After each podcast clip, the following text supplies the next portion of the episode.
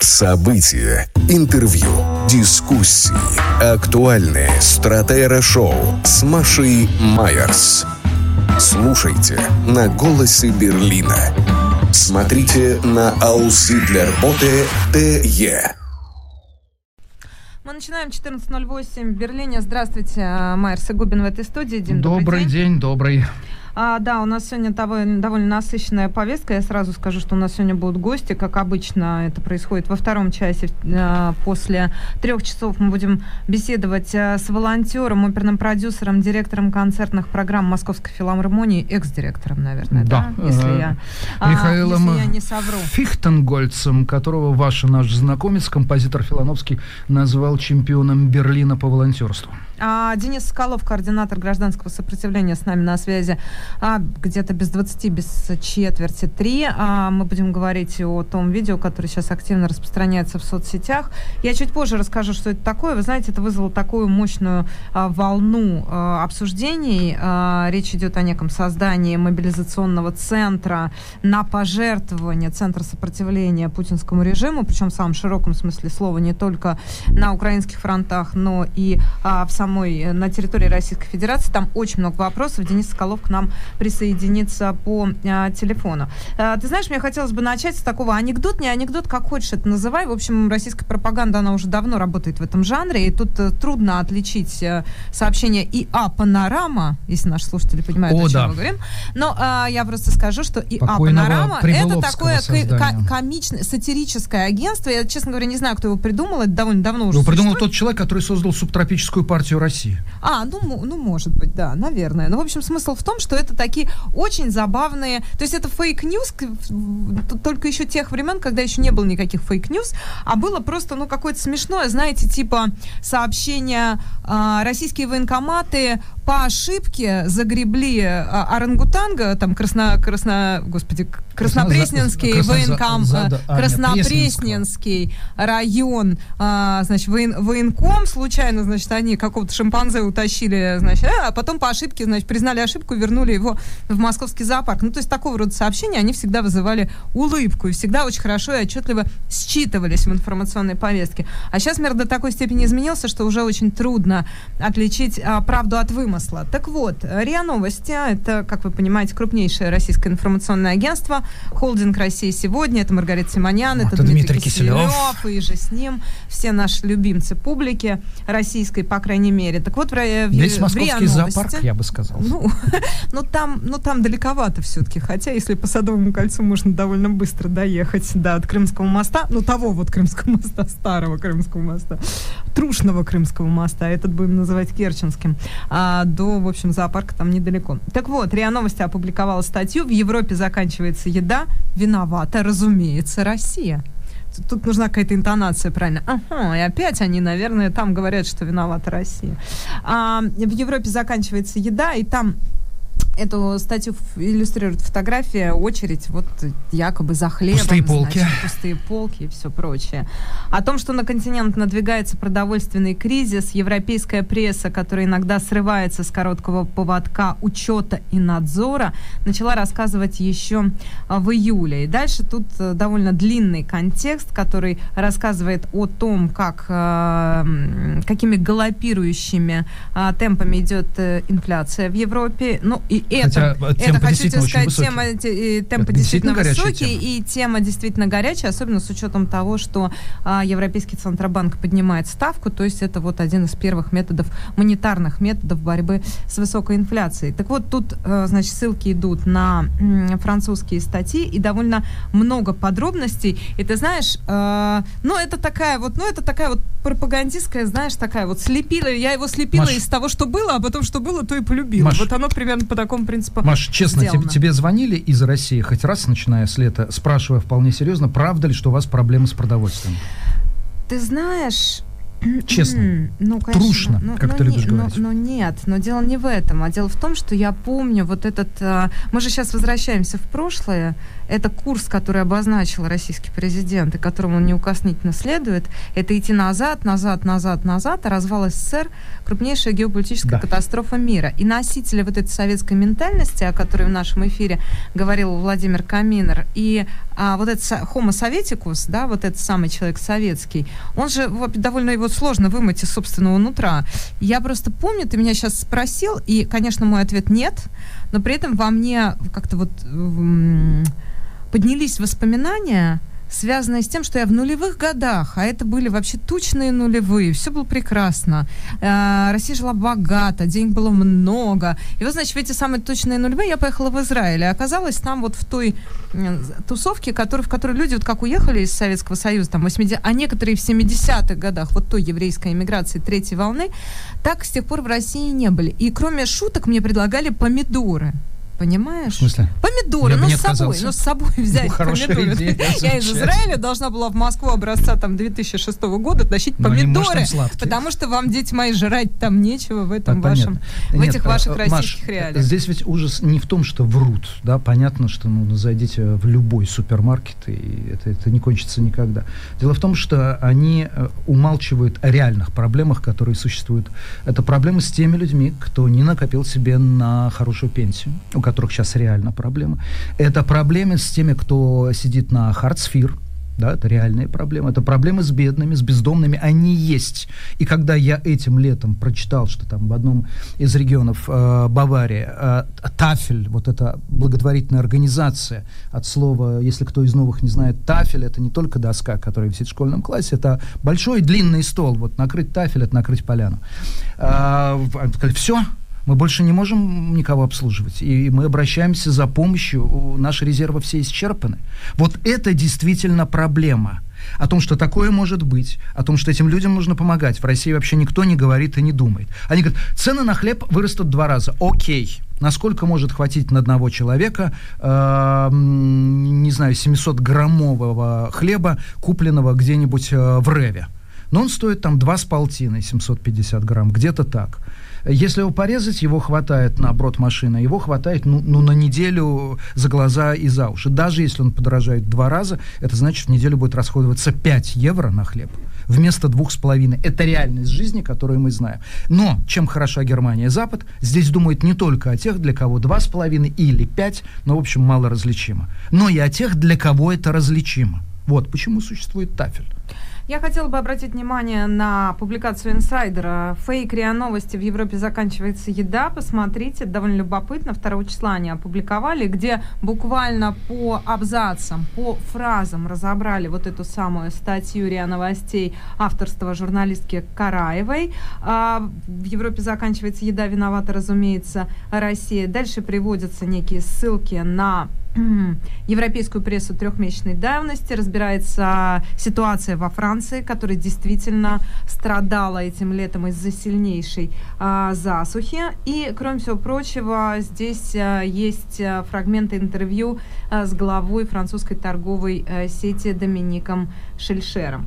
В общем, тут довольно любопытно, но самое главное, самый сок, что называется, в последнем абзаце. Инсайдер пишет, что в заключение журналистка РИА Новости начинает противоречить сама себе. То она говорит, что после Нового года европейская карета изобилия может превратиться в пустые прилавки, однако в следующем предложении поправляет сама себя. Но не так, чтобы под ноль но прежняя роскошь все же О, да, да, да, да, да, ну, да. Короче, да, да, да. Ходи, ходить ей в Дальмайер, не переходить. Это прекрасный жанр, который довольно успешно развивал на телеканале Дождь Маша Борзунова. Антифейк, да, берете вот эту всю пропагандистскую, вот эту вот угу. пельмень, вот это непонятно из чего слепленный, и начинаете по слоям просто-напросто разбираться, что же там такого понамешано. Но самое главное, что это должно долететь до российской аудитории. Вот в таком Она должна понять, что не одним нам плохо, им на Западе еще хуже страдают бедные.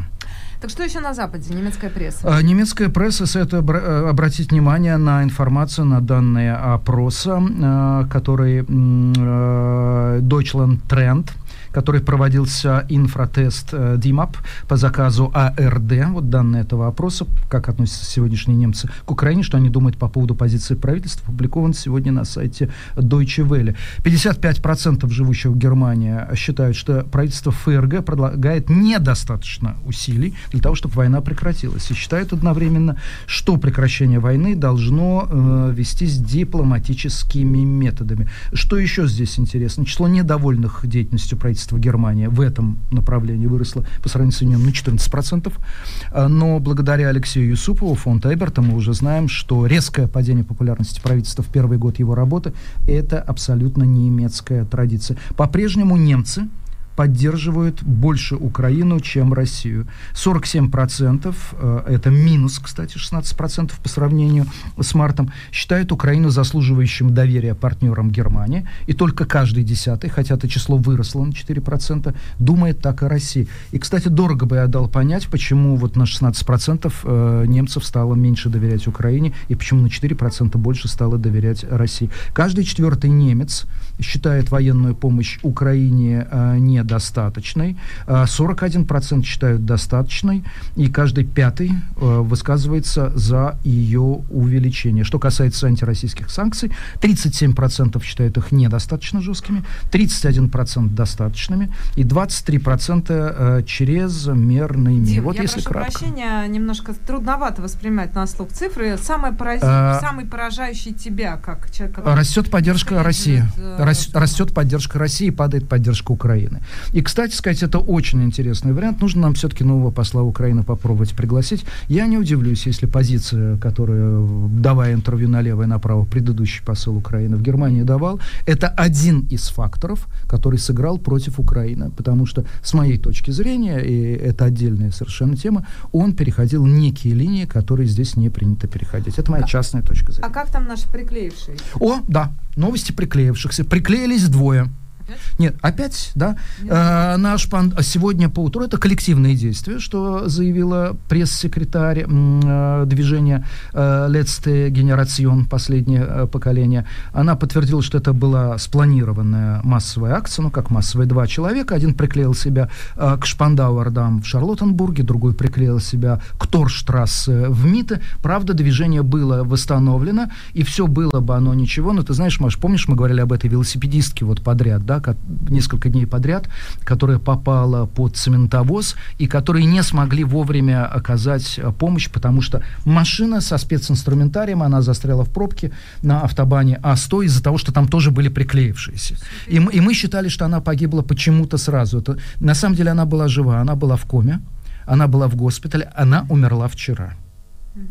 Поэтому вот такая... Э, а так, они все приклеиваются и приклеиваются. Они приклеиваются угу. и приклеиваются. Кстати, я не удивлюсь, если они будут приклеиваться на вход к рождественским рынкам, потому что в духе как раз зеленых протестовать против слишком раннего открытия рождественских рынков, это все коммерция, это все понятно. И у нас э, рядом на Потсдамер, Потсдамер плац открылся уже, э, работает рождественский рынок, там горка построена, можно на таких э, импровизированных ледянках ну, спускаться. Там, да, нет, просто это ватрушки. Ватрушки, да. О, вот я вспомнил это, это русское это, конечно, слово. Ну, ледянка это плоская такая, просто пластмассовая. А, круг вот этот плоский. Да, она открылась еще в, пя- в пятницу официальное такое вот открытие. Но открывается в эти выходные еще несколько мест. А, открывается Винтецаубер, рождественский рынок, зимнее волшебство, зимняя сказка, а, в Лихтенберге.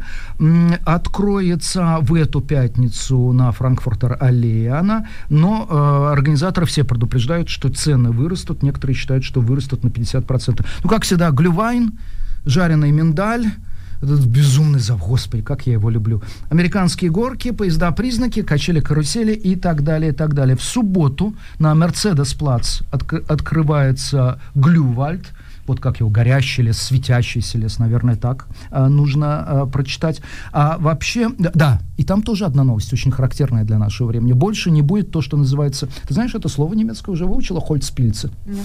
Это вот эти газовые нагреватели, грибы, а. которые инфракрасные, которые ставят, чтобы было тепло зимой, можно сидеть на открытой Ты веранде. Под ними сидишь, да. Да, да, да, да. да. Их не будет, но посетителям, чтобы не, не замерзли, а, обещают а, в Глювальде на Мерседес-плац а, выдавать пледы а, для обогрева. Ну, вообще-то всегда сидели под этими грибами в пледах. Ну, ну вот здесь, извини. По крайней мере, в московский минус 20 принято использовать это и другое. Здесь, здесь пока что э, теплее, но это, кстати, экономия энергии одна из причин, почему уже второй год подряд на Потсдамер-плац не будет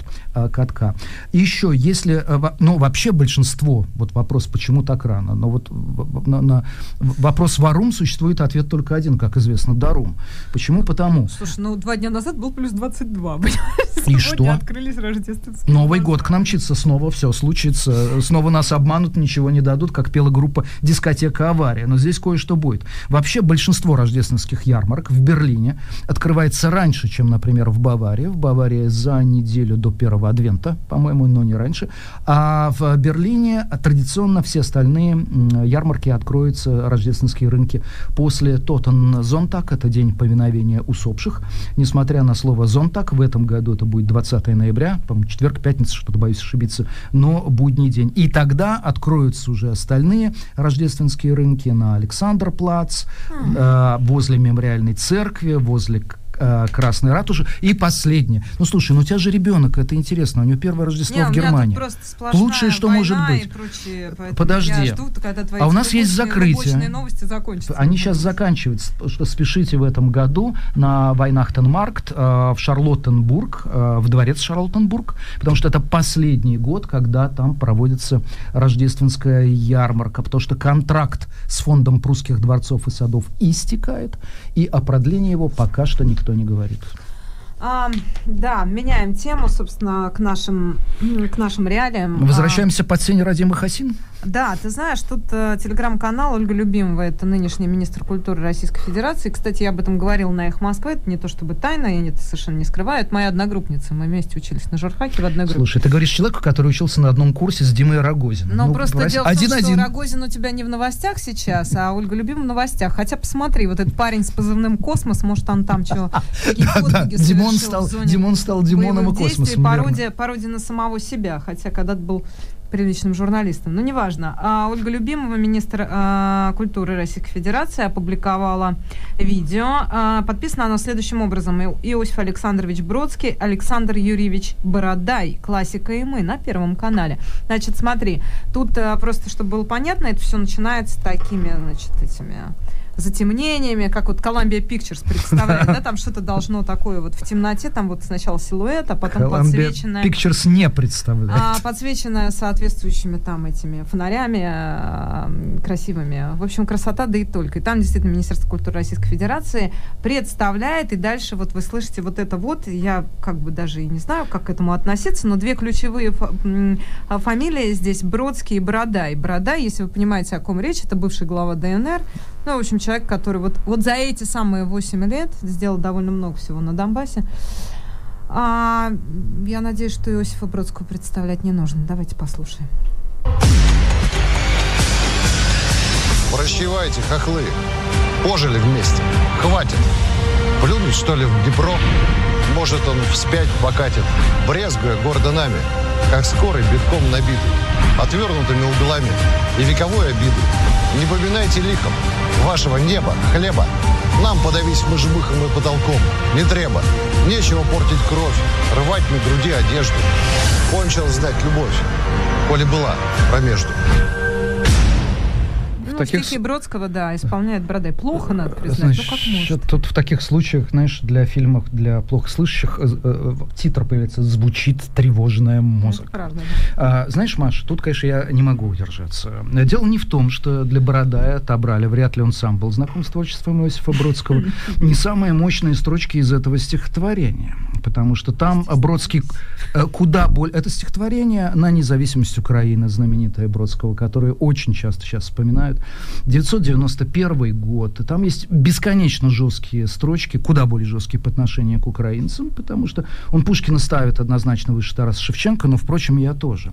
А там есть и строчки вот какие по поводу русских. Да? «Гой ты, рушник, карбованец, семечки в потной жмене. Не нам, кацапам, их обвинять в измене». И дальше. «Сами под образами 70 лет в Рязани с залитыми глазами жили, как при Тарзане». Вот о чем он говорит, что люди, что русские-то сами вообще еще первобытные.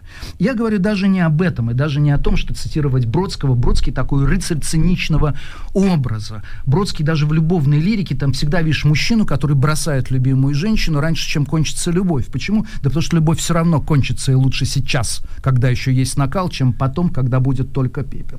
И даже не потому, что когда Бородай читает Бродского, я вспоминаю стихотворение друга Бродского, так же, как и Бродский американского профессора, профессора, разумеется, я имею в виду Льва Лосева. Две незабвенные строчки Льва Лосева, простите, там будет слово «б-ворд», но я его вынужден буду произнести. И э, вот про таких вот людей э, Лев Лосев и писал – вот, подванивая низколобая проблять, Канта мне комментирует и Нагорную проповедь. Это к Бородай относится в полной мере. Но знаешь, Маш, здесь самое страшное другое. То, что делает Путин, то, что делает Бородай, то, что делает в России почти все, не видя в этом никакого греха. Это когда стихотворение, написанное по одному поводу в 91 году, используется как аргумент в совершенно другой ситуации 2022 года. Ну... Потому что меня учил Давид Самойлов, тоже, прости меня, поэт не последней руки. Он мне однажды сказал, запомни, Димка, истина исторически конкретна. Я-то э, запомнил, спасибо Давиду Самуиловичу. Вот. вот что-то такое. Все эти в мире мудрых мыслей, все эти приписываемые бесконечно Черчиллю или там Шекспиру или Эйнштейну мудрые изречения, это, э, это все тухлятина. Они являются мыслями свежими только в тот момент, когда они были произнесены. Дальше их использование, это, прости меня, это либо позор ума, как в случае Бородая, либо узор ума, как, надеюсь, в моем случае. Комментарий закончен.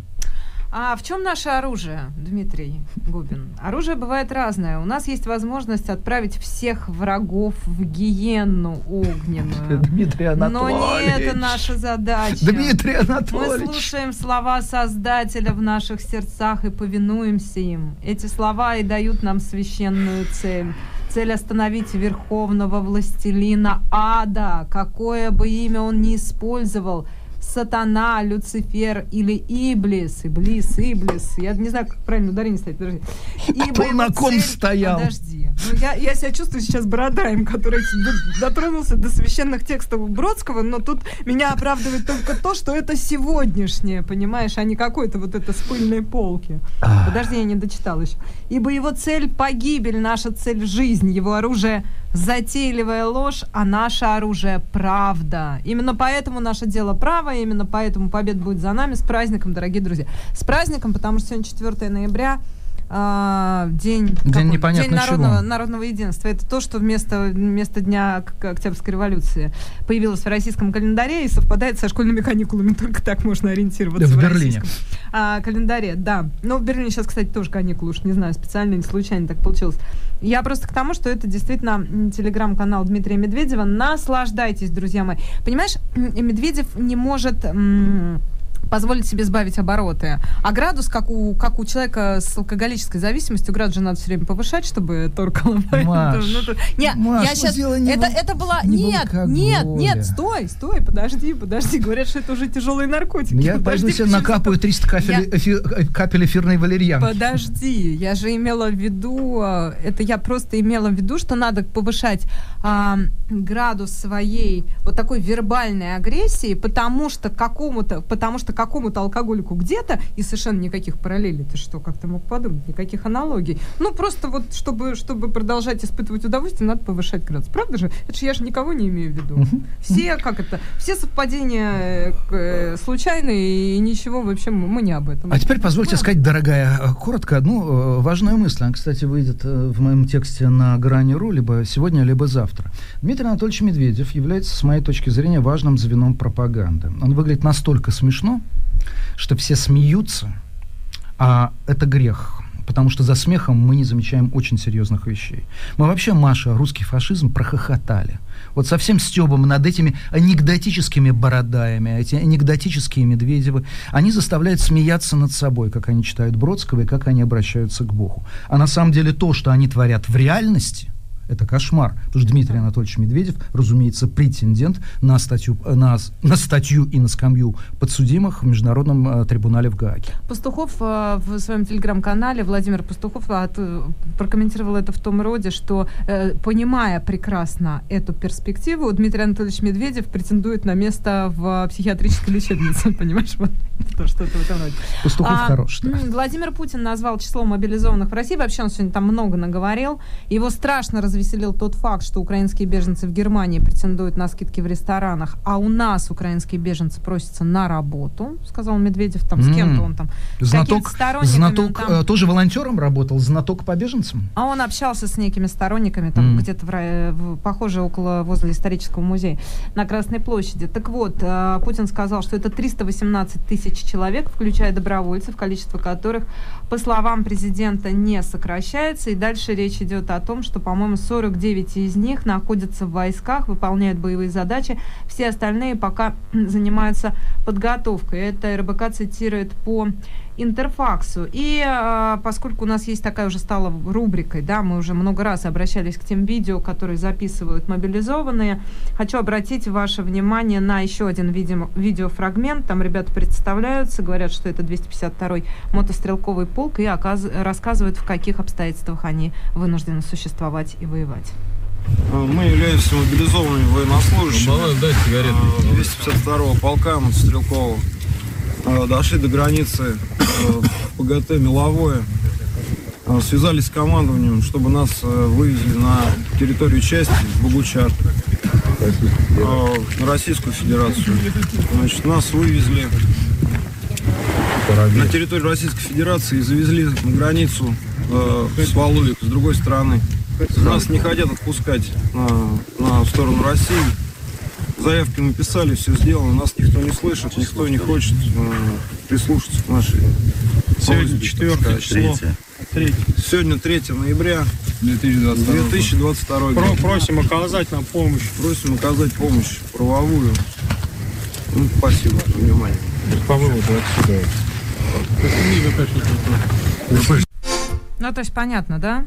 Они пытаются перейти границу, их а, не, не туда, не, в общем, они не могут спастись, потому что они не понимают, они воевать они не могут по, по, при тех обстоятельствах, а, в тех условиях, в которых они оказались, нечем, негде, нет командиров и так далее, и уйти они тоже не могут, и они просят, вот обращаются фактически к СМИ, просят оказать им содействие. Но поскольку российские федеральные СМИ эту новость проигнори... проигнорируют наверняка, или отправят туда какую-нибудь штурмовую бригаду из Белгородской области, исключительно внутренних войск, которые на фронты-то не лезут, как известно, ОМОН нам самим нужен, то, в общем, вот мы поэтому считаем своим долгом такое обращение поставить. И это, в общем, лучшее свидетельство того, как проходит мобилизация в Российской Федерации, которая, судя по всему, все-таки не закончилась, несмотря на все ну, указа же нет. властей. Об окончании, указа же нет об окончании mm-hmm. мобилизации. Это единственный документ.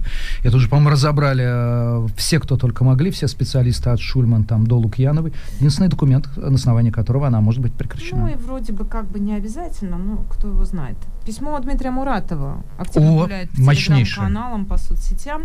Да. Дмитрий Здесь, Муратов, наверное... да, Нобелевский лауреат, замечу.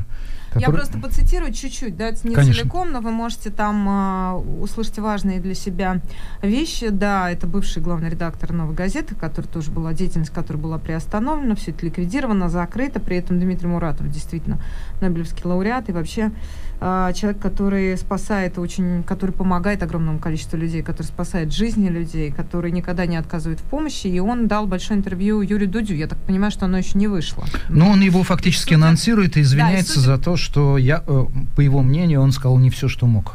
Стало очевидно, хотел. президент Путин хочет одержать победу в войне, оконченной в 1945 году. Такую победу одержать невозможно. Та победа добыта народом, на который напал кровавый враг. Поэтому война и была отечественной, а не колониальной.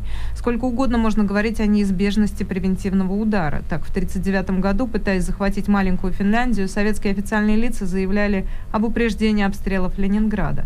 По логике пропагандистов, уже призывающих ртом на лице Красовского топить украинских детей и сжигать их в запертых хатах, Каин убил Авеля, потому что, по его версии, через пять минут Авель готовился перегрызть глотку Каину. А свидетельство Бога – фейк, дискредитация. Бог, к тому же, имеет еврейское гражданство. И хватит уже нам теряться при ответе на, на вопрос, что вы делали 8 лет, когда бомбили Донбасс. Тут он довольно пространно объясняет эту логику, что там не так. Далее вспоминает Петровского, начальника Эрмитажа, который заявил, что война – самореализация нации. Точно? Ни труд, ни любовь, ни творчество и учеба, ни кайф открытия, ни рюмка на осеннем закате. Война для народа, для Во- людоеда, людоеда, любителя и есть самореализация нации. Засунь свои шарфики на портянке.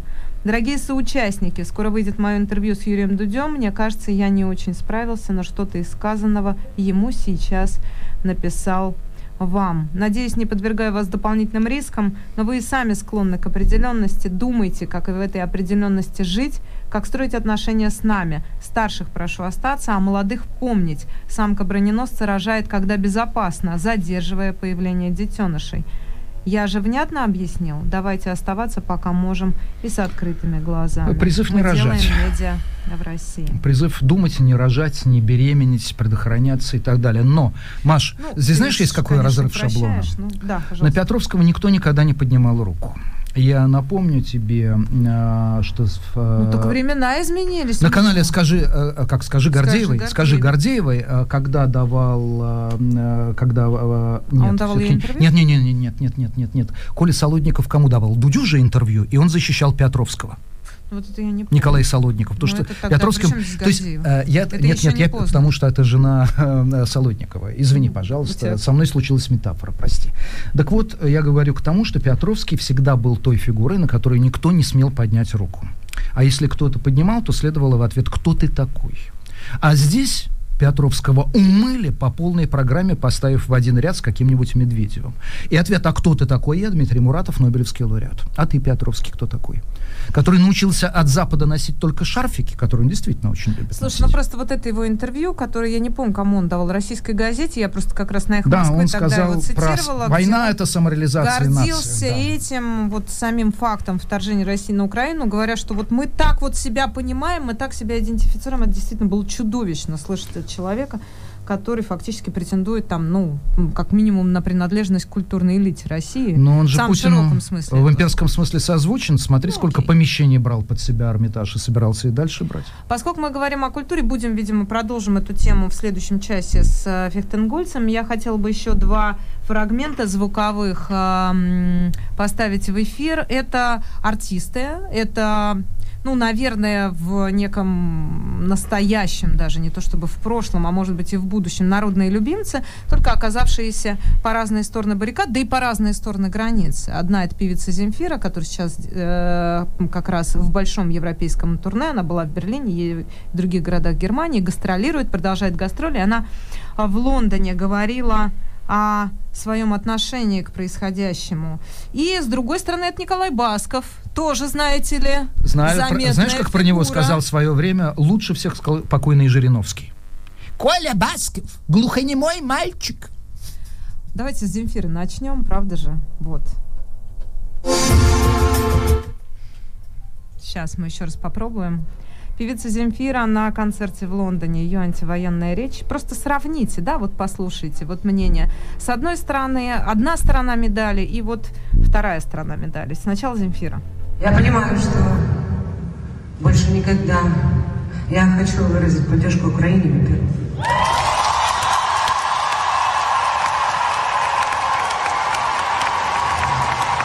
Я понимаю, что я больше никогда не сыграю в Украине.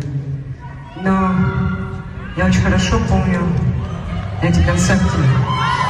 Харьков, Днепр, Киев, Донецк, моя любимая Одесса.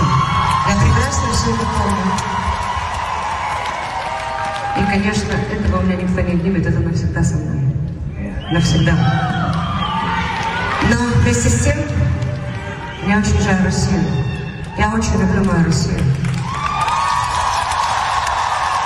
Я неоднократно проехала ее вдоль и поперек.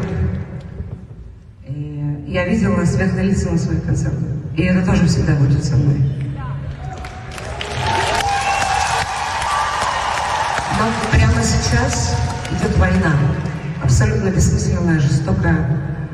И прямо сейчас моя страна уничтожает Украину и саму себя. Очень хочется мира, нет войны.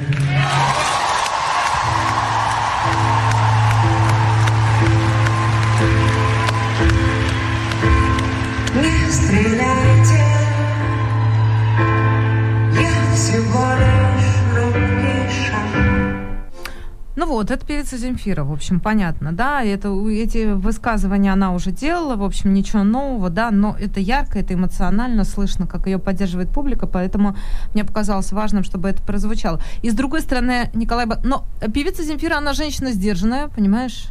Она женщина с такими стальными нервами, с закаленным характером, она... эм, не разрыдалась, в отличие от Николая Баскова, который фактически, он льет слез, ну, рыдает, Несмотря это на... я, конечно, Я же заплакала, Да. я не железная. Да, но вот я же заплакала, я не железная, это скорее к Николаю Баскову, который тоже высказался, но немного с другой стороны к тому, что происходит сейчас в зоне боевых действий. Да, извините, что у меня эмоциональность такая, но у меня все это стоит перед глазами. Многие этого не видят. Но на самом деле наши военные это великие герои. Это, это люди, которые сейчас делают все возможное, понимаете, чтобы сегодня мы спокойно ходили по, нашей, по нашим улицам, ходили в рестораны, ходили в кафе. Ну вот видишь, в кафе, в рестораны, вот это все, птичку жалко. Ну что делать, ну жалко птичку, да, военные герои. То есть они делают все, чтобы Николай Басков ходил спокойно по улицам, в рестораны и в кафе, а как люди ходят по улицам без ресторанов и без кафе по киевским, например, или по мариупольским, которых вообще больше нет, фактически. Это как бы остается закат. Это не вызывает у него всхлипывания. Золотой голос России, как и сказала когда-то Монсеррат Кабалье, а в ее годы, когда она это сказала, уже испытываешь тайную, но необъяснимую тягу к молодым прекрасным юношам, а также к некоторой сумме гонорара, который ты получаешь в результате объявления этих юношей золотыми голосами. На этом рубрика «Сплетни» закончена. События, интервью, дискуссии, актуальные стратера-шоу с Машей Майерс. Слушайте на «Голосе Берлина». Смотрите на Ауслидлерботе ТЕ. К нам присоединяется по аудиосвязи координатор гражданского сопротивления Денис Соколов. Денис, здравствуйте. Здравствуйте. А, вы знаете, я с э, интересом наблюдала вот за минувшие сутки, как распространялся с эффектом даже некоторой вирусности э, ролик, который вы записали от лица гражданского сопротивления, да, Центра мобилизации гражданского совета. Да, просто там вот ж- женщину слышно очень хорошо. Наверное, лучше, чем Мы вас. слышим, да, мы слышим английский с сильным акцентом. А- алло, Денис, не слышим вас. Алло, алло, да. Да. Да. У вас там женщина, просто ее слышно лучше, чем вас. А, Расскажите, пожалуйста, что такое гражданский совет и в чем мы Гражданское, что такое гражданское сопротивление, да. Денис, вы нас слышите? А, я вас слышу. Five minutes, okay? I, I... Да, Да, ну доб- если- добрый день. Да, Да, добрый день. Мы понимаем, что Добрый все день. идет Просто вживую, и где вы есть, там вы и большой- да, есть. Да, Ага. да, я есть там, где я есть. У меня просто сейчас очень большая логистическая проблема, мне надо решить. А, и да, я здесь. Отлично. Пожалуйста, я начала вопрос, говорить пять сейчас.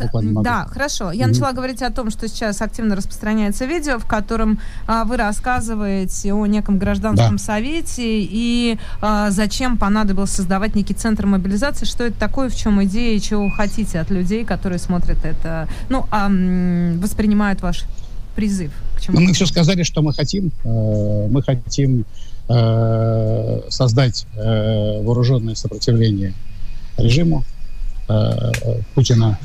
И это вооруженное сопротивление предполагает и действия на стороне украинских вооруженных сил, и действия в российских регионах. А, простите, Денис, возникает естественный вопрос у человека, который первый раз видит вас э, на видео и первый раз слышит ваше имя. А кто вы, собственно, такие, что вам можно верить и можно э, переводить деньги, которые пойдут на создание вооруженных отрядов, которые, насколько я могу понять, будут действовать не только со стороны Украины в этой войне, но и внутри России? Ну, то, что вы сказали сейчас. Нет, ну, верить или не верить, это выбор каждого. Э, мы стараемся показать свою работу – мы работаем с вооруженными силами Украины, мы работаем с э, русским добровольческим э, корпусом, который сражается в Украине сейчас. Мы собираем гражданский совет, в который входят достаточно заметные люди из регионов, просто сейчас я их не, не буду называть. Есть один публичный человек у нас, это Брагим Яганов, который уже, уже, уже, уже, уже представлен. Он, он черкес из Кабардино-Балкарии. Он представляет, соответственно, Черкесию. А, вот. А так те, с кем мы работаем, те нас, в общем-то, знают. По Но делам. у вас на сайте нет никакой информации ни о составе, ни о чем. Тут мы есть ролик, только вчера есть начали работать. Мы только вчера начали работать. Мы создали мобилизационный центр и заявили об этом заранее. О гражданском совете материалы появятся через две недели. А откуда у вас э, Просто мы решили, что мы будем показывать действия. Нас мы действуем на свои деньги пока. То есть вы говорите, что речь уже идет о том, что вы уже готовите, и что подготовка одного военнослужащего стоит 5000 долларов, правильно? Ну, это минимум 5000, да. Мы на сегодня э, начинаем работать с первой группой. Уже начали. Э, Денис, я понимаю, что такое аусбильдинг, подготовка для солдат украинской армии, которая будет проходить э, одновременно в нескольких странах Евросоюза, в частности, во Франции, в Польше основная часть и в Германии. Я также понимаю, что любая военная подготовка – это полигон, это инструкторы, это охрана, да, это оружие, да, да, это да, договор да. с властями, Или потому что в большинстве стран любой, кто да, в частном порядке правы. создает, На попадает под уголовный кодекс. А, простите, а, а с какими странами вы договорились? Я вам не буду сейчас этого говорить. А, ну, э, просто э, по тем же причинам, по которым, по, по понятным совершенно причинам. Okay. У нас есть, э, пока мы уполномочены э, публичить только себя, уполномочены нашими коллегами. Тогда у нас получается немножко «пойди туда, не знаю куда». А это будет проходить на территории Украины? Вы можете сказать «да» или нет? Нет, это будет проходить, ну, это будет проходить и на территории Украины, и не на территории Украины. Подождите, одну секунду. Но мы сейчас будем играть в угадайку. Просто я сказал, что пока э, э, локация мобилизационного центра, а именно подготовительного лагеря, мы пока эту локацию не разглашаем. Хорошо, смотрите, получается картинка. Просто смотрите, вот мы а, это видео действительно очень, а, ну, скажем так, с эффектом разорвавшейся бомбы, потому что это, а, во-первых, это открытое вооруженное сопротивление и призывы это сопротивление финансировать, да, вы же собираете донаты. При этом мы, вы говорите, что вы действуете на свои деньги, а вы призываете людей жертвовать Пока да. деньги. При этом мы, вы не отрицаете, что это договоренность с другими государствами, возможно, со спецслужбами других государств. Правильно я вас понимаю? Нет, мы не отрицаем, мы не утверждаем ничего этого. Да. А скажите, пожалуйста, а что, ну хорошо, если мы эм, представляем себе, что это некое вооруженное сопротивление, некие россияне, правильно, да? Или это могут быть люди да. любых национальностей, которые должны собраться... Ну, речь идет в основном о россиянах которые где-то за рубежом объединяются и для того, чтобы, значит, сопротивляться, воевать против россиян же на территории Украины, правильно? Да, против э, российской армии на территории Украины, э, в том числе и против э, подразделений Вагнера, подразделений Кадырова, да, а против российской армии на территории скажите, Украины а и против и да да. сравнение с власовцами, оно вас как-то оскорбляет ну, или же, здесь можно провести прямую? То, что вы назвали добровольческий корпус, добровольческая армия Власова, это прямые параллели. Я не к тому... Э, не, не, что... ну подожди, подожди. Да, вот да, это как, прошу, как, как бы вы на это среагировали? Вас это обижает, оскорбляет или наоборот? Вы можете... Нет, ничего не обижает и ничего не оскорбляет. Я понимаю, что мы действуем несколько в, других, в другом правовом пространстве. Э, мы начали подготовку, но с точки зрения правового поля мы примерно представляем себе, э, как это будет выглядеть. И мы это через э, там, пару недель, э, я надеюсь, вполне внятно озвучим. Скажите, а в какой... Э, то есть есть, есть да, дайте мне немножко да, да, договорить, да, есть вполне есть узурпация власти со стороны э, режима Путина, есть ее насильственное удержание на протяжении долгого времени, есть использование государства в преступных целях и в экономических, и политических, и для совершения военных преступлений. И, собственно, поэтому мы считаем себя абсолютно вправе воевать против этого режима. Это они совершили государственную измену, а не мы. А давайте представимся, что война закончилась. Вот эту ту военную мощь, которую вы нарастите, тех подготовленных солдат, которых вы сумеете обучить, которых вы сумеете ну, закупить им экипировку, обмундирование, вы как использовать дальше будете? Для войны вот с этим самым преступным режимом. Если мы выиграем войну, зачем нам, с кем нам дальше воевать? Я не знаю, кто ее выиграет. Давайте представимся, что вы, военные действия прекратились. У вас вы собрали довольно мощный... Э, Нет, военные действия прекратятся тогда, когда мы победим. А мы Или проиграем. Кто? А мы это кто? Мы это э, в том числе русские добровольцы, которые воюют сейчас в составе вооруженных сил Украины. Это те э, добровольцы, в том числе и для э, действий э, в российских регионах, э, которые к нам присоединятся.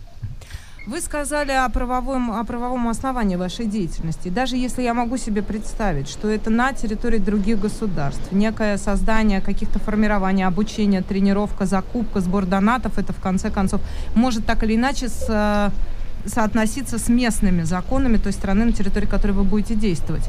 А как вы можете с правовой точки зрения объяснить, э, я уже даже не знаю, как это правильно назвать, диверсионную, подрывную, террористическую деятельность э, внутри Российской Федерации? Ну, во-первых, мы не собираемся вести террористическую деятельность, мы собираемся вести вооруженную борьбу с режимом.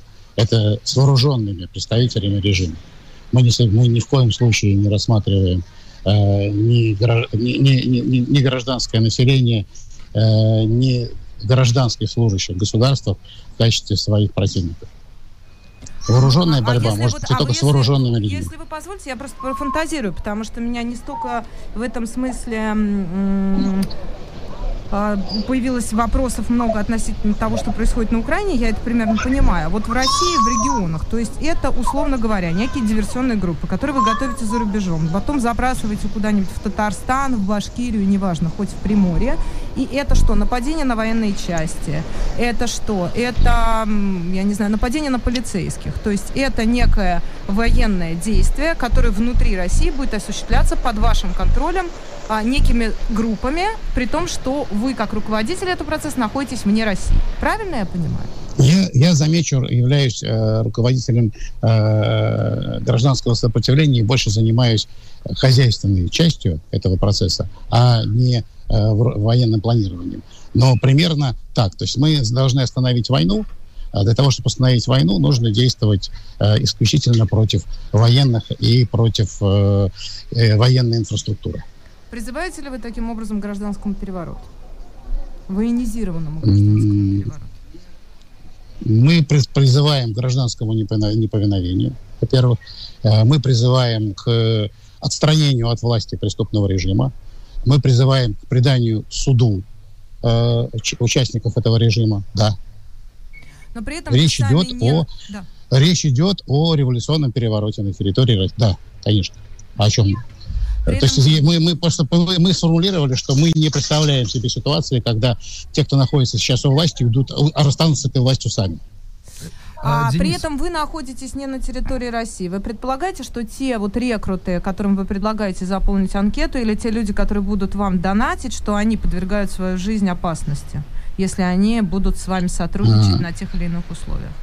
Ну, у нас э, есть система безопасности для тех, кто будет э, участвовать в этом сопротивлении. Э, вот. И это касается безопасности их семей, это касается безопасности их самих на территории Российской Федерации. Они не будут производить никаких непрофессиональных спланированных действий.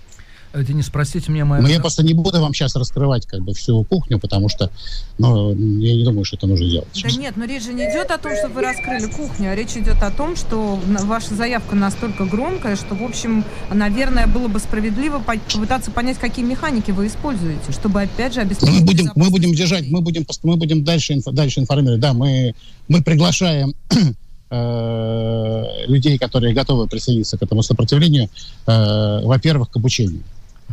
Это обучение будет проходить не на территории Российской Федерации. Э, Денис, у меня вопрос, который я уже задавал, да, не хочу показаться занудным. А почему я должен поверить, что вы не проект ФСБ или службы внешней разведки?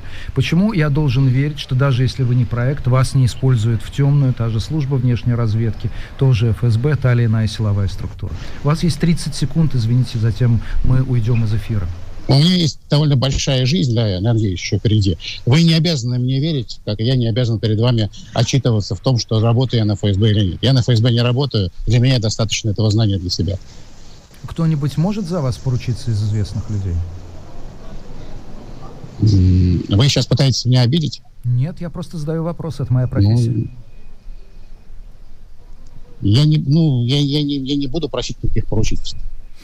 Спасибо, Спасибо. большое. Это да. был, был Денис Соколов, координатор э, гражданского сопротивления, можно назвать это так. Поищите в интернете ролик. Он произвел эффект взорвавшейся будьте, бомбы. пожалуйста, осмотр- осмотрительны, будьте, пожалуйста, разумны и, пожалуйста, берегите себя и людей, которые вас окружают. События, интервью, дискуссии, актуальные стратера-шоу с Машей Майерс. Слушайте на «Голосе Берлина». Смотрите на Ауслидлерботе ТЕ.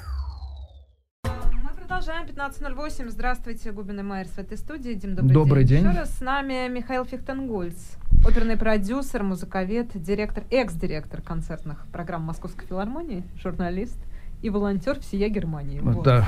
Это человек... все, что я про вас знаю, больше не знаю ничего. Да, человек, которого Борис Филановский, композитор, сидевший вот ровно на этом же самом кресле, назвал чемпионом Берлина по, по волонтерству. А такое вообще бывает? Ну, Борис как-то хватанул. А... Нет, он был трезв абсолютно, С... и вообще он не сильно по этой части. Список моих профессий как-то так занял слишком много эфирного времени, мне кажется. Такое ощущение, как будто вы некролог прочитали. Нет, я нет, еще жив. Я бы с удовольствием про там Фудзикуру, про, про Бриттона сегодня поговорил. Господи, как же, где же еще поговоришь о Фудзикуре, как не в эфире «Голоса Берлина»?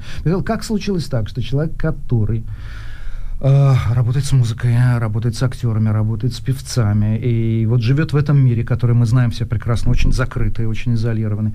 Как так случилось, что вы действительно стали одним из самых заметных волонтеров э, в Берлине? Дело в том, что на момент начала войны у меня не было эм, такого количества дел, которое у меня бывает обычно. Вот у меня даже было, страшно сказать, э, свободное время появилось э, первый раз в жизни, но очень активно э, продолжались мои проекты в Московской филармонии. И как э, началась война, я понял, что, скорее всего, никаких проектов больше не будет. И время, к сожалению, показало, что я был прав. Э, на момент начала войны я был в Италии. Э, на меня вот это все как бы свалилось примерно так же, как на нас, на всех. Я долго вообще не понимал, что происходит. Э, первый раз в жизни попал 26 или 25 февраля в Сикстинскую капеллу в Ватикане. И в ней, значит, я как-то поглядывал э, немножко на фрески Микеланджело и прочих, но в основном я глядел свой мобильный телефон в новостную ленту коммерсанта, потому что вот то, что я читал, оно совершенно не укладывалось в голове. И дальше, возвращаясь э, из Италии через Швейцарию э, в в Германию, в Берлин, ну, я как-то сам для себя посудил, что нужно пойти поволонтерить. Я никогда в жизни этим не занимался, я не знал вообще, что это такое, поэтому для своего первого опыта я выбрал вокзал Зюткройц. Э, а, то есть не Хаутбанхоф. Да, то есть не Хаутбанхоф. Первые два-три дня я проработал на Зюткройце, потом поняв, что это не так сложно, и я, кажется, начинаю понимать, как это работает, я решил, что э, мне нужен адреналин, и поехал на автобусный вокзал. И попал туда прямо в самую гущу событий, и только тогда я, пожалуй, осознал, собственно, масштаб э, трагедии, э, масштаб последствий э, того, что натворила моя родина, и понял, что что нужно продолжать. А можно сразу сделать как в фильмах, да? Во-первых, тоже такой флешбэк. Да. Первое, вот первые, первые беженцы, которых вы встречаете из Украины. Кадров затемнений студии. Как это было? Это было достаточно просто, э, потому что поздно вечером на вокзале Зюткройц э, я увидел пожилую женщину, которая стояла э, стараясь дозвониться до дочери, до которой она в результате дозвонилась, и они с дочкой не могли понять, кто где находится, вот, потому что э, на Зюткройц прибывают автобусы, из которых выходят люди, они видят яркую надпись «Берлин», и на радостях, думая, что они, собственно, прибыли э, э, в точку назначения, они выходят из автобуса, а автобус идет дальше либо на автобусный вокзал, либо там проходя через Хаутбанхоф, через э, центральный вокзал. Э, вот. И только затем выясняется, что они не совсем попали по адресу, и можно себе представить психологическое состояние э, женщины, которой было ну, лет 68, э, темнота, незнакомый город, незнакомые люди – где-то ее дочь, но не здесь. Они пытаются найтись, она, естественно, в слезы. Э, я, естественно, начинаю ее успокаивать, э, говорю, дайте мне трубочку, начинаю разговаривать с дочерью, понимаю, что дочь, естественно, на главном вокзале, вот, и мы решаем, что мы где-то встретимся посередине, потому что уже было действительно слишком поздно, уже прямых поездов до вокзала не было, нужно было ехать на метро с пересадкой, отправлять пожилого человека Э, по лабиринту немецкого метро, э, берлинского метро это э, да, довольно-таки такая затея безнадежная, поэтому кого-то отрядили из волонтеров, и, собственно, вот э, дальше я абсолютно уверен, что э, бабушка встретилась со своей дочерью, и все там закончилось хорошо. А на следующий день я уже ехал э, на вокзал, провожал э, три семьи, три мамы с тремя детьми. Одна мама была в таком э, стрессе, что она со мной разговаривала только по-украински, две другие по-русски. Но я, я понял, что я как бы все равно, я понимаю, если я чего-то не, по, не пойму, я переспрошу. Вот выяснилось, что им нужно ехать в крошечный городок где-то под Ульмом. Я до сих пор помню название. Кельмюнц Андер Иля. Никогда не слышал. Даже, это, даже я его не знаю, это, хотя там много раз бывал. Это где-то, это где-то в, в Вюртемберге, в общем, далеко, с тремя пересадками они бедные нервничали, я им, как будучи специалистом по Deutsche Bahn, потому что я в свое время очень много ездил по стране, и э, мне хорошо, в принципе, знакома навигация, скажем так, Deutsche Bahn, я им все постарался объяснить, э, вот, и я их уже повез на главный вокзал, и только там увидел, собственно, весь масштаб происходящего, толпы.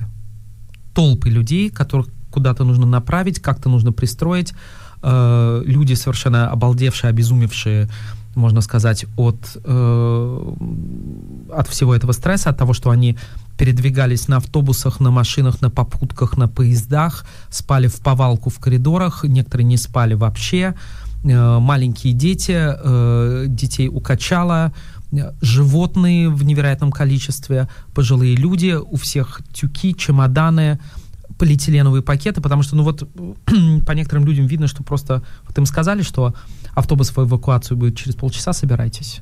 Вот они взяли, вот, ну вот все, что вот они видели, некоторые э, забыли какие-то важные документы, э, забыли какие-то элементарные вещи, у кого-то э, там чуть ли не босоножки, а время середины э, марта и так далее. Вот в чем были, в том уехали.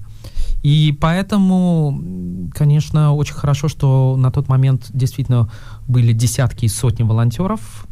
Вот сейчас это уже не так, вот, а люди продолжают пребывать. Скажите, То есть а... волонтеров стало меньше? Волонтеров стало меньше. стало меньше. Людей стало меньше, но все равно я вот сейчас работаю в одном из социалямтов, э, из социальных ведомств. Я работаю переводчиком, и у нас э, каждый день новые люди. Каждый день продолжают прибывать люди из Украины, и мне, честно говоря, за них страшно, потому что те, кто прибыл в первые дни войны, их встречали с распростертыми объятиями, их тут же селили у себя немецкие семьи, многие там оставались затем на неделе и на месяцы, а, эти семьи их продолжали опекать, находить для них социальное жилье, а, помогать им с животными, помогать э, устраивать э, детей в детские сады, э, в школы и так далее, водили их по врачам, а те люди, которые прибывают сейчас, ну не то, что они никому не нужны, но на них уже просто не хватает э, ни внимания, ни рук, потому что многие волонтеры уже не волонтерят, потому что э, все, многие вернулись к нормальной жизни. Я не могу никого за это осуждать, потому что волонтерство, ну, это такая вещь, она, что называется, происходит по велению души, сострадания и так далее. Но когда-то адреналин заканчивается, у кого-то сдают нервы, у кого-то сдают они достаточно быстро. У меня несколько знакомых прекрасных совершенно людей с огромной эмпатией, которые поволонтерили пару дней и сказали, нет, мы, это, мы не можем. Это слишком тяжело, это слишком тяжело эмоционально. Не у всех хватает нервов. Значит, эти люди могут сделать что-то другое, если они хотят по-прежнему помогать. А волонтер, ну, это такая вот военно-полевая работа. Но меня даже интереснее вторая часть вашего ответа, не про, да, не про волонтеров, которые перегорели, да, а про систему которые готовы этих людей по-прежнему принимать или нет? Про ресурсы, про финансы, про э, медицинское обеспечение, про места в школах и в детских садах, про квартиры. Скажем так, э, система во много раз перегружена, но она по-прежнему со скрипом, э, с искрами, с дымом, но она работает. Потому что э, вывести немецкую систему из строя совсем ну, это очень сложно, потому что здесь все-таки это строилось э, годами. Германия это очень хорошо организованное государство, это самая мощная экономика в Европейском Союзе. Денег э, уходит на беженцев огромное количество. Просто огромное количество. Я с восхищением смотрю на все вот эти институты власти, которые столько делают для украинцев, да и не только для украинцев. В 2015 году это были сирийцы, вот. И э, Германия старается помочь всем людям, которые в беде. Иное дело, что не всегда это получается. Иное дело, что эм, в какой-то момент, конечно же, начинается лотерея. Кому-то везет больше, кому-то везет меньше. Э, берлинские проблемы, они широко известны. Еще до всякой войны здесь была огромная проблема с жильем. Тема поиска жилья – это любимая тема для обсуждения в Берлине что предстоит тем людям, которые приехали только сейчас и которых распределили в федеральную землю Берлин, я даже представить себе боюсь, потому что уже и так переполнено все.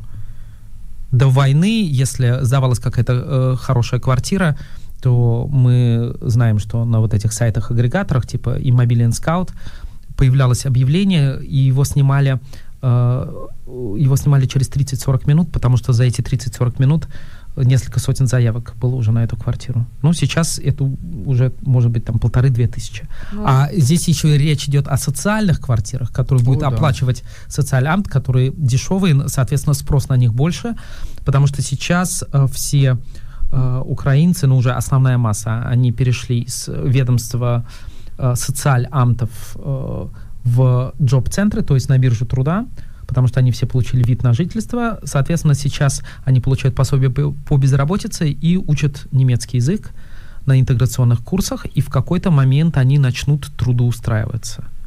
Вот, но пока они не, до, не трудоустроены, у них низкий уровень дохода, ну, который, собственно, исчисляется вот этими пособиями по безработице.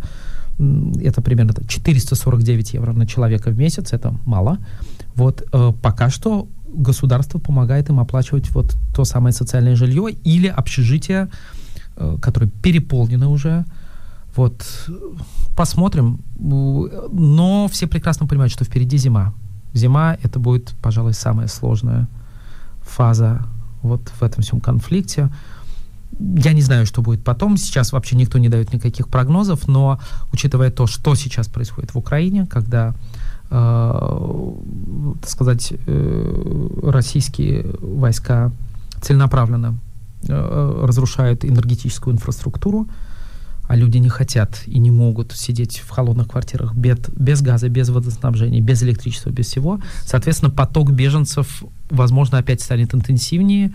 И вот сейчас, последние где-то две недели мы это уже наблюдаем. После 10 октября опять Скажите, а вот, э, извини, Дима, а вот э, можно, ведь не первый раз, да, был 15-й год. Можете сказать, как, вот понятно, что эта волна, она нарастает, нарастает, достигает пика. Можно сказать, что, допустим, сирийская проблема уже решена? То есть Германия это переварила. Сколько нужно для этого времени, какой выход вот из этой Has истории? Deutschland das geschafft, oder? Ну, это Я мы перефразирую по... слова да, Меркель, но это, да, что мы справимся. Э, но это, вы знаете, об этом судить э, можно будет только спустя некоторое время, потому что... Ну, с 15 -го года сколько уже? 7 лет а, прошло. Переварила Дело в том, что... Э, система, мне кажется, да, но сирийцев, сирийцев было меньше. Они были другие. Э, во многих отношениях там было очень много мужчин. Здесь в основном это женщины и дети, женщины и дети, женщины и дети. Мужчины воюют, либо выезжают отцы многодетных семейств, то есть когда три ребенка и больше, либо те люди, которые по состоянию здоровья не могут э, воевать, либо которые в первые дни успели. То есть это все в гораздо большей степени нагрузка на систему ну, конечно. В одном Берлине больше 60 тысяч э, официально зарегистрированных э, беженцев из Украины, а сколько здесь еще находится неофициально, мы даже сказать не можем. Сейчас уже очень ощутимо чувствуется, что сюда начинают проникать, просачиваться э, российские беженцы, которых здесь пока не то что не ждут, все понимают проблему, но пока не понимают э, в правовом поле, что с ними делать. Вот, и стараются как-то этот поток секвестировать, плюс еще понимают, что это может создать очень такую напряженную ситуацию, когда рядом будут беженцы из Украины и из России. Uh, украинские беженцы, я не знаю, насколько их это волнует, у них куча других проблем. Вот, э, ну, эти люди справятся со всем, uh, вот как мне кажется. Uh, вот, но мы еще в середине этой захватывающей пьесы где-то, я думаю, второй акт начался, а еще впереди То третий. мы даже до пика еще, может быть, Нет. не дошли. До Нет, а, пик по количеству людей случился в, в апреле, мае, в июне. В середине э, марта в середине марта э, э, Берлинский сенат рапортовал о том, что через Берлин проходит ежедневно до 12 тысяч человек из Украины. Это Сюда. Да, э, не, не конкретно сюда, через Берлин, потому что вы Но понимаете, люди едут через Поль, да, это входные ворота, потому что лю, люди в основном едут через Польшу, через Франкфурт на Одер, они попадают прямиком в Берлин. И дальше они распределяются по другим федеральным землям, но Германия уже, конечно, немножко трещит по швам, потому что многие земли не принимают это достаточно давно. Ну, плюс еще, конечно, Хаут-Банхоф. Не будем забывать, что это 4 этажа, это сколько, 1100 или 1200 поездов в день, что превышает, по-моему, все там московские вокзалы, просто вместе взятые в разы. Это один-единственный вокзал. И что, конечно, было шоком, насколько мне удалось говорить, это было, когда я спросил, что больше всего шокировало в Германии, мне ответили, э, главный вокзал в Берлине.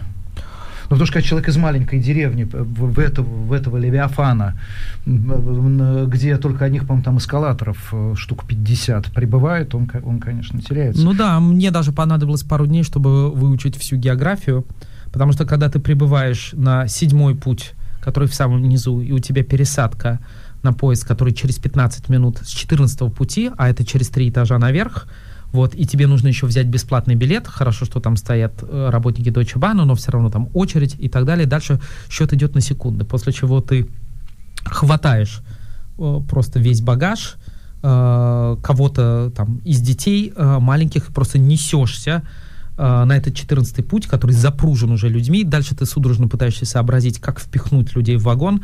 Я видел э, замечательная сцена, когда поезд уже, ну вот просто вот сигналили двери, что, э, что вот сейчас они закроются, вот у этого большого белого поезда с красной полосой ИЦЕ. Я видел, как мама с тремя детьми, два ребенка уже э, были в, в вагоне, и волонтер, мужчина, маме просто вот так вот передал, передавал, чуть ли не кидал на руки третьего ребенка, потому что пока не все загрузились, значит, со всеми сумками, чемоданами, вот, знаете, тут как бы, вот, лишь бы не забыть никого. Просто я почему спросила про входящий поток, потому что когда вот эта ситуация на фронтах, она немного стабилизировалась летом, Мгм. да? Помните, вот Да. не было же вот, вот эти вот до этих ракетных обстрелов, там вот 10-12 октября, а, появились пищ- э, сообщения, что люди начали обратно уезжать. Да, Да, Потому попре- по-прежнему люди... в центральной Украине там, в общем, как бы немножко было поспокойнее. Да, там уже. по-прежнему люди и сейчас уезжают назад, уезжают иногда просто потому что не могут здесь. Вот у меня там одна семья, которую я опекал здесь, они уехали назад, причем не куда-нибудь, а в Николаев. О-ля-ля, он же обстреливается. Да? Ну, Там сейчас все Понимаете, есть люди, причем это не зависит ни от возраста, ни от уровня достатка, это зависит от, эм, э, скажем так, психического состояния человека. Есть люди, которые не могут находиться в чужеродной среде. Они просто абсолютно как слепые котята. Ну, летом просто я напомню, что, во-первых, было лето, и люди уезжали к себе на землю, да, чтобы что-то успеть там вырастить, посадить, я не знаю, да, люди ехали домой, а сейчас вы абсолютно правы, что впереди зима, и какой это будет зима при разрушении энергетической инфраструктуры, гражданской инфраструктуры. Нет, нет, Маш, мы сейчас о другом, потому что ведь есть проблемы, которые мало кто из нас учитывает. У нас у всех есть хотя бы английский язык, как минимум. Да. А здесь люди приезжают без э, э, э, иностранного языка, у них есть деньги, они заходят в супермаркет, но они не понимают, что написано на этих банках. А когда у них этих денег еще нет, то тогда Это... совсем все плохо. Плюс еще мы не забываем о том, что в Берлин много распределяют людей с, со всякими сложными медицинскими диагнозами, потому что здесь есть Шарите, здесь есть Вивантес и так далее. Распределение на Берлин много получают семей, где больные детки, где э, пожилые люди с онкологическими заболеваниями и так далее.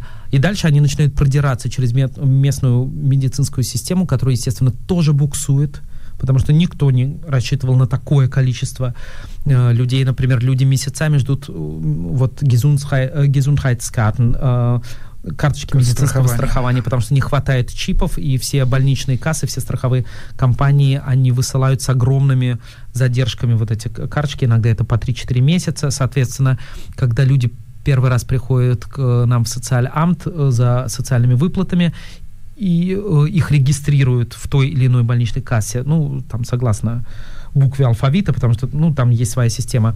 Э, их, э, им выдают медицинские страховки, потому что по закону на территории Германии любой проживающий человек обязан быть э, застрахованным э, на случай проблем со здоровьем. Вот. И дальше, дальше наступает головная боль, потому что с теми бумагами, которые дают в социаль-амте, многие врачи с ними предпочитают не работать. Люди записываются на прием, приходят, им говорят, нет, у вас нету на данный момент страховки, они в панике возвращаются в социаль-амт. Дальше я сижу, и другие переводчики сидят, 15-20 минут ждем на э, линии ожидания той или иной больничной э, кассы, чтобы найти э, этих людей по телефону в системе, чтобы им по почте выслали временные удостоверения уже на бланке самой страховой компании, чтобы их приняли врачи. Потом выясняется еще, и это тоже проблема последних нескольких недель, что перегруз системы такой, что те данные, которые передаются из социальамта в медицинскую страховую компанию, они тоже обрабатываются не сразу, и это тоже иногда длится полторы недели. И про, вот буквально вчера, прождав 30 4 минуты на, на линии ожидания. Мне, э, мне сказали, там я дал все данные, фамилия, имя, дата рождения, мне сказали, нет, еще не занесли мы э, данные вот этой пожилой женщины, поэтому, простите, приходите на днях в офис, потому что у нас, вероятно, где это, где-то все это лежит, это еще тоже ожидает своего часа. Понимаете, а у женщины давление под 180, ей нужно срочно к врачу. Мы нашли решение этой проблемы, слава тебе, Господи, но нужно просто понимать, что... А, какое? Ну, понимаете, мир... Средства слава... давления здесь без рецепта не продаются. Вот врач вошла в положение. Очень часто, и это то, что я очень люблю в этой деятельности, иногда достаточно одного человека, который просто протянет руку помощи. И такие случаи бывали, и бывают, потому что есть и чиновники с, э, с человеческим лицом, есть и врачи, вдруг кто-то во врачебном практисе в, в кабинете врача говорит а, по-русски и начинает помогать, вдруг появляется э, какой-то волонтер, вдруг какой-то родственник, знакомый и так далее. Я помню, когда э, какая-то прелестная совершенно мама уезжала э, с двумя маленькими детками, с огромным количеством багажа из Германии в Польшу, потому что выяснилось, что в Польше есть какие-то родственники, там, седьмая вода на киселе, но тем не менее они есть и готовы их принять. Значит, дальше наступает паника, что, ой, господи, а билеты назад из Германии в Польшу платные, и там на трех детей. Это, Но ну, значит, же бесплатные. Билеты, ну, сейчас уже совсем не бесплатные, а на тот момент, это был апрель месяц, билеты из Польши в Германию и дальше по Германии и угу. по всему Евросоюзу были платные, а назад из Германии в Польшу нужно было платить. То есть, э, наоборот, в Германии да. были бесплатные, а из Германии... Да, из Германии назад на восток платные. И это очень многих заставало врасплох. Э, люди часто тратили последние деньги на это. И это, это... Да, и я помню, стоит эта растерянная мама, стою я, перевожу, стоит, э, сидит за стеклом э, работница Deutsche Bank, которая и так еле-еле нашла какие-то самые дешевые тарифы, чтобы они уехали, и уехали не через ночь, а уехали на последнем поезде во Вроцлав, там только с одной пересадкой, потому что, вы понимаете, пересадки О, да. Э, вызывают панику. И тут рядом стоит какая-то немка, которая прислушивается к нашему разговору. Я говорю, так, погодите, сколько и того стоит на вот на маму и на э, трех детей, э, вот это вот все вместе. И работница говорит, ну, понимаете, меньше, чем 57 евро я вам не могу сделать. Э, и мама с вот такими вот глазами, потому что у нее на все, про все 100 евро, и тут стоит эта немка, говорит, я заплачу. Вот именно в этот момент, в этом месте оказался человек, который э, протянул руку помощи. Мама, естественно, в слезы говорит, ой, не надо, мне неудобно, на что э, немецкая женщина говорит, вообще даже не разговариваем. Протянула свою карточку, оплатила, им дали билеты с бронью на места, то есть вы понимаете, какая-то роскошь и так ехать в э, полном поезде, но у тебя твои места, и ты можешь хотя бы чуть-чуть поспать. Вот. И таких случаев, слава богу, я видел тоже очень много, когда в решающий момент появляются э, люди, ну, вот такие, знаете, ангелы-хранители, и, и это очень здорово. Ты понимаешь, что все-таки как бы э, что-то хорошее в этом мире тоже есть. Но насколько часто они появляются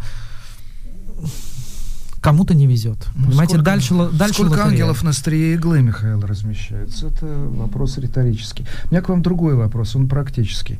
Не было такого вокзала, где бы я в поездках, а езжу много, я не побывал, где не нашлось бы э, вот этого жовто-блакитного флага Мгм. и с указанием «информационный центр». Мгм. По-украински, русский, английский, немецкий и так далее.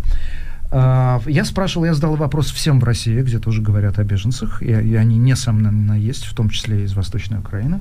Я спрашивал, ребята, а есть на российских вокзалах такие центры? Они сказали, нет, мы ни разу не видели.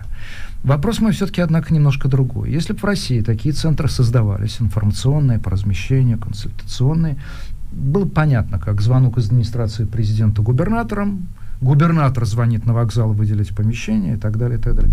А здесь кто договаривался с вокзалами? Как вообще появлялись эти центры? Это, это работа государства, это работа добровольцев, это работа ферайнов, что это такое? Э, Дело в том, что изначально, насколько мне известно, это была работа добровольцев, это была работа волонтеров. Э, Германии очень много дал опыт сирийскими беженцами 2015 года. Поэтому они, скажем так, морально были к этому уже готовы. Плюс э, немцы, надо отдать им должное, они обожают вот такой таки, такой вид деятельности, и у них вот, понимаете, вот эти организационные структуры, они, ну, у них в крови, люди с этим э, родились.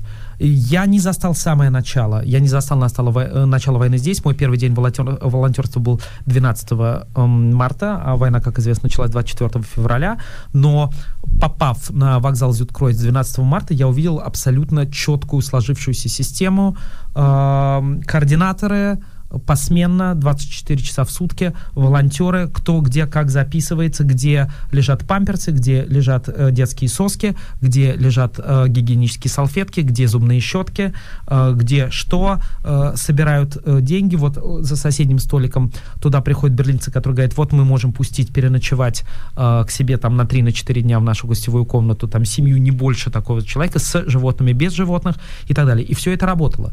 Э, надо сказать, Deutsche Bahn подключился очень оперативно. Государство, как всегда, среагировало чуть позже, потому что ну, немецкая бюрократия, она довольно-таки э, неповоротливая, но затем она, э, про, э, затем она как бы проявила себя, и очень много сделали вот эти все благотворительные организации, как то э, немецкий Красный Крест, э, орден Йоханиторов, у- Мальтийский орден. э, То есть религиозные, ма- да. традиционно занимающиеся Да. благотворительностью. Да, сейчас, например, сейчас уже волонтеров как таковых на вокзалах э, не осталось. Это все передали в ведение вот этих э, э, организаций, э, ферайнов. Например, на главном вокзале э, работают э, теперь, э, там исчез этот волонтерский центр, но теперь там э, центр Йоханиторов, это та организация, в которой я работал, в частности, в аэропорту Тегель э, два месяца. Вот, э, центр приема беженцев в аэропорту Тегель, огромный, размещенный, он под эгидой Красного Креста. Существует, и между другими организациями, между мальтийцами, юханиторами, э, там э, есть определенная структура э, взаимодействия, кто за что отвечает, кто за какой отсек, эти отвечают за ковид-тесты, эти отвечают за расселение, эти отвечают за регистрацию и так далее. Представьте себе, что в Цюрихской опере решили поставить э, оперу на тему беженцев. Это нормально, да. Минотти писал же консула, который вообще... Вся опера о том, как люди пытаются уехать из, из страны э, некой диктаторской и получить визу. А, и пишет, э, либретист пишет либретто, и вас попросили его проконсультировать и помочь ему. Какие три эпизода из собственной практики вы бы в такую оперу попробовали включить? Мне кажется, не очень уместным сейчас, когда конфликт э, все еще на в, в острой стадии, и когда конца края этому не видно вообще, честно говоря, писать оперу. Может быть, э, знаете, когда... А поэзия, по, поэзия после Аушвица является варварством? Э, я считаю, что музы должны, если не совсем молчать, то э, от, отступить э, в данный момент на э, немножко на задний план. Потому что я вижу, как, э, в частности, музыкальный мир, да и вообще э, мир искусства, э, не то, что он не реагирует на все эти события, но э, люди тоже несколько устали, они не очень понимают, что с этим делать. Конечно, все тут же понавесили э, желто-синих флагов к себе на аватарке. Ну, это, как бы, знаете, такая вот э, индульгенция отпущения грехов. Все это, конечно, замечательно, но мне лично этого недостаточно. Я в этом э, вижу очень такое яркое эгоистическое желание людей из мира искусства, которые замолчали вынужденно на время пандемии. И вот, наконец-то, вот теперь мы можем опять э, играть и плясать, и петь, и читать стихи и так далее. А вот тут еще эта война, она нам очень не кстати. Но скажем так, э, возвращаясь к вашему вопросу. Да, отожмите все, оставьте три самых ярких э, впечатления неважно в какую сторону, какого, какого цветом, каким цветом будет подкрашена эта яркость. Вы знаете, один эпизод на вокзале, когда э, я помню, я провожал на поезд э, семью, там мама, э, дочка и бабушка, они выезжали из зоны боевых действий и дальше ехали куда-то в Дюссельдорф они ехали.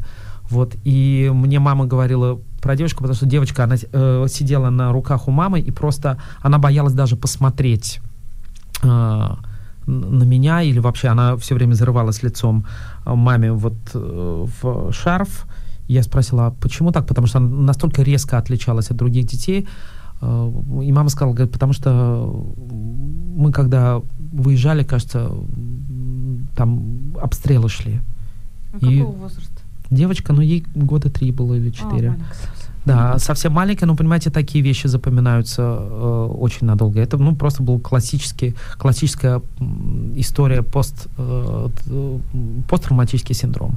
И затем, когда мы уже вошли в вагон, это уже было время где-то 6 вечера, уже было не настолько много народа, и я помню, там какой-то совершенно неподъемный тюк э, из Икеи, все же с икейскими сумками ехали. Mm, Ни у кого нету чемодан, чемоданов, потому что в нормальной жизни они никому не нужны были. Понимаете, все ехали с икейскими сумками, которые скотчем или изолентой были mm-hmm. перетянуты в икейской сумке, э, там 2000 полиэтиленовых пакетов и так далее. Я э, заношу э, это, это, я говорю бабушке, так, вот здесь я в, в этот ваш баул засунул еще пару шоколадок и яблоко для девочки, и а, бабушка на меня смотрит и говорит, а, вы же не с, не с Украины, или там не из Украины.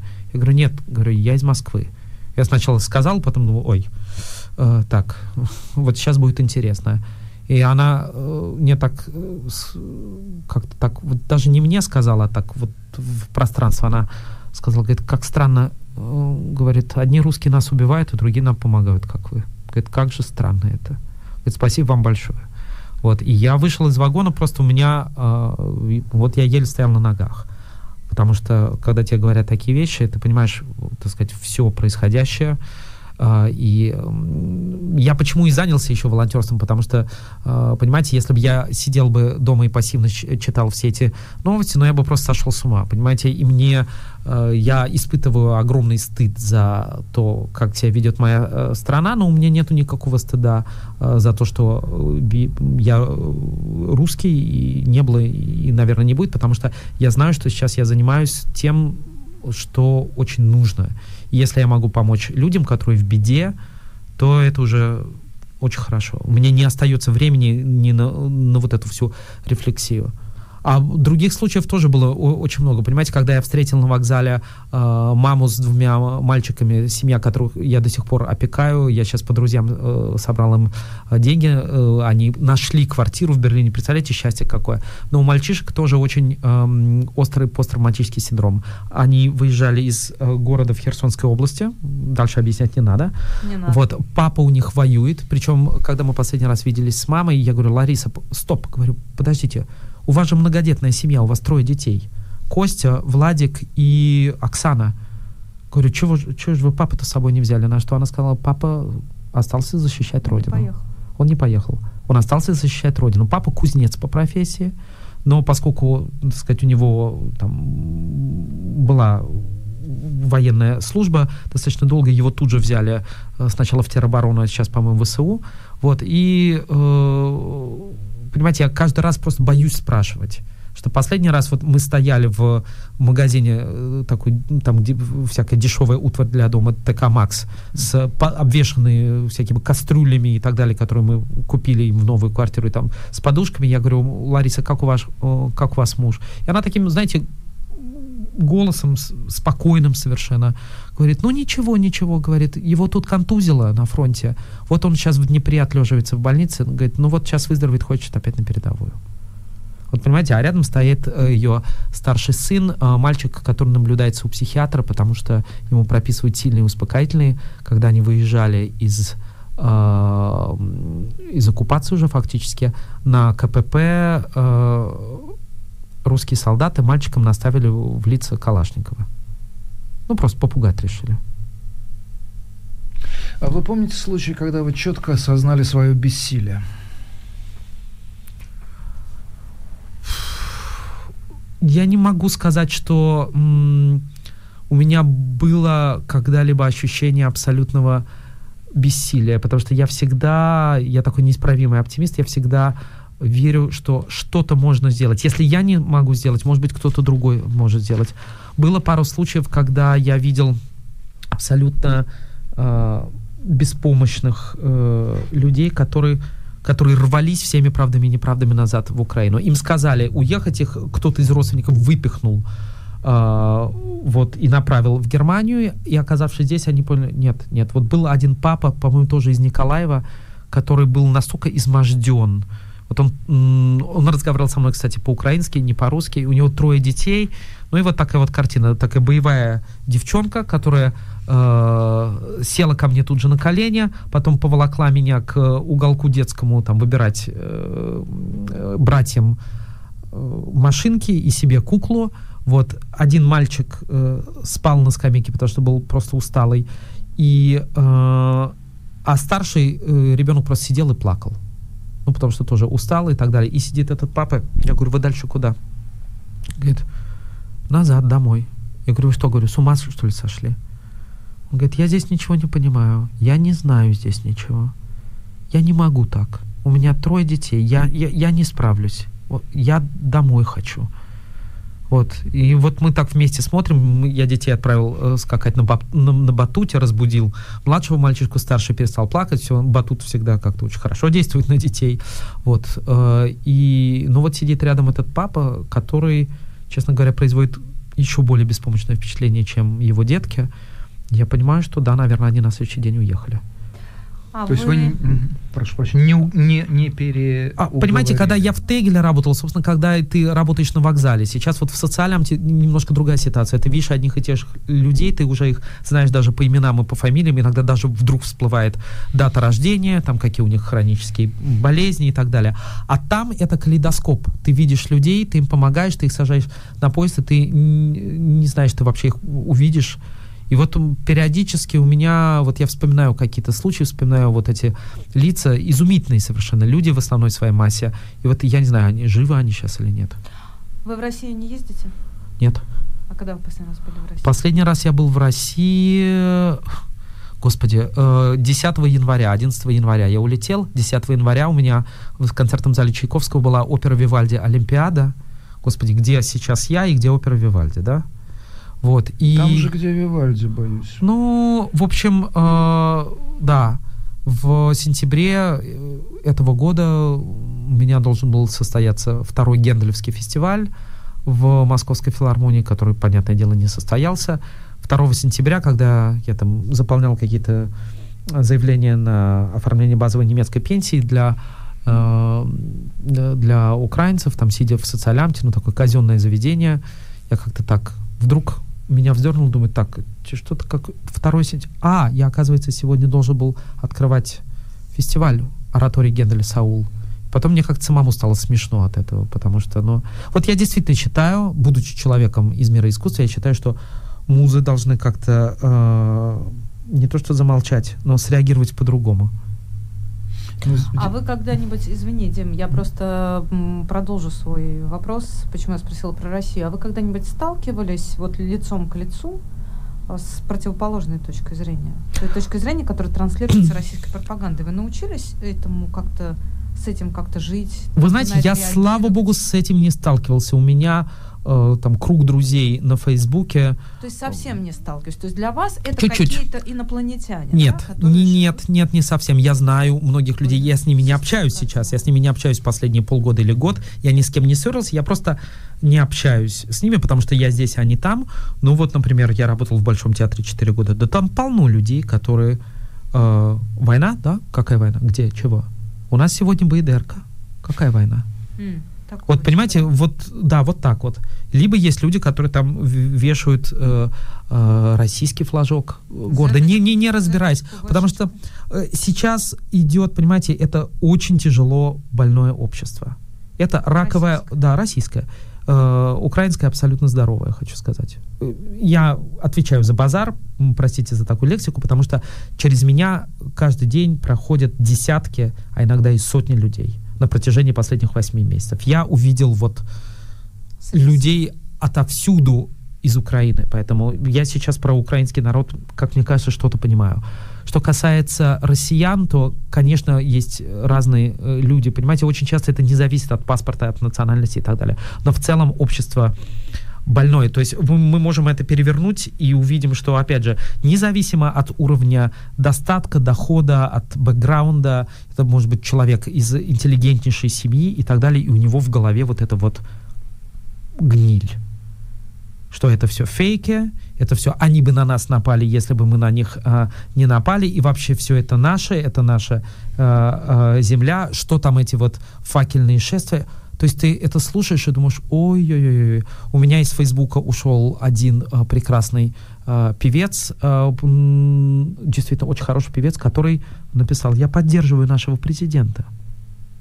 Нашу власть я поддерживаю. Нет, что они пишут, это да, и понимаете, то есть на данный момент, поскольку это раковая опухоль, сейчас э, идет, как мне кажется, там же много вот этих, да, стадий там. Сейчас а, стадия отрицания по-прежнему идет. Да, она очень сильно затянулась. Сейчас что-то... И потеп... даже мобилизация не меняет это. Как выясняется, не нет. Как выясняется, э, как, понимаете, тут вот что, очень детское сознание. Пока тебе э, в твой дом не придет груз 200, ты ничего не поймешь. А даже, а когда он придет, ты все равно ничего не поймешь. Ты все равно, может быть, ничего не поймешь. Да, может быть, поймешь, но, понимаете, очень трудно, и это очень не в российском характере признавать свои ошибки. Мы не учимся ничему. История наша, она это показывает очень хорошо, что мы не учимся ничему. И вот это вот есть самая большая трагедия. Я не так давно открыл э, оперу либретто оперы римского Корского «Золотой петушок», его последняя опера, либретто, которое было запрещено цензурой, потому что это была очень такая яркая, хлесткая политическая сатира на основе сказки Пушкина, совершенно конгениально дописанная сказка и расширенная либретистом э, Владимиром Бельским. И там, понимаете, все это 1908 год. Э, читается это все абсолютно э, э, современно. В последнем акте шамаханская царица перед убийством Дадона э, кидает Дадону э, такую фразу, понимаете, «надоел ты мне, урод, и дурацкий твой народ, как земля еще вас носит и к ответу не допросят, погоди, седой болтун, твой уж близок карачун». Понимаете, и там дальше народ поет славильную царю, там какой-то текст, я сейчас уже подзабыл все строчки, была в свое время выдающаяся, надо сказать, постановка Кирилла Серебрякова. В Большом театре. В Большом театре. Все как... начинается в Георгиевском зале э, Кремля, да. Дворца. Э, постановку эту быстренько сняли с репертуара э, в 2014 году когда э, Крым наш случился, вот, и там э, э, э, народ поет славильную царю, верные твои холопы, лобызая царские стопы, э, рада мы тебе служить, своей дуростью смешить, э, лаять, э, э, драться на кулачках, э, э, ползать на карачках. Э, мы, для тебя мы родились и семьей обзавелись. Мне кажется, можно, ну, как бы, понимаете, да. классик уже все сказал. У нас не так много времени, остается еще вопрос. Вот с самого начала его держу, что называется, в памяти, не могу не задать. А вот скажите, я понимаю, что эм, практически он не к вам, но тем не менее, когда вы видите вот этот огромный входящий поток людей. Когда вы видите эту нагрузку на систему, которая, как вы сказали, это жутко дорого, это очень дорого, Да. это очень сложно. А, есть такое чувство, что хочется, вот знаете, поднять руку, да, махнуть ей и сказать, да, да, поста- да, да отдайте вы им уже оружие, да пусть они себя защищают. Вот не в смысле того, чтобы экономически, да, пытаться этим людей, этим людям здесь жизнь выстроить, а чтобы их там защитить и таким образом быстрее эту войну Ты имеешь в виду, типа, закройте Женеба, наконец, то, Ну, что это все, все что кричат. угодно. Но- Отдайте им все эти танки, отдайте им все эти, э, эти ПВОшные установки. Ну, то есть, Проблема Как европейских как- поли- закрыть как- небо, да, скажем абсолютно. так, У меня как это возглас в отношении человека, который работает на Земле вот с этим чудовищным по масштабам бедствием, хочет сказать, ну, перестаньте тратить деньги на это, потратьте вот на это, и, может быть, мы быстрее решим этот вопрос. Не, вы знаете, я никому никогда не С буду да- давать э, с- э, советов. Мне кажется, что европейские, как и американские политики, э, да, в какой-то момент они недоц- недооценили э, эту угрозу, потому что с, э, с питерским пацаном блатным нельзя разговаривать цивилизованным языком. Понимаете, мы все Подворот. хохотали, когда,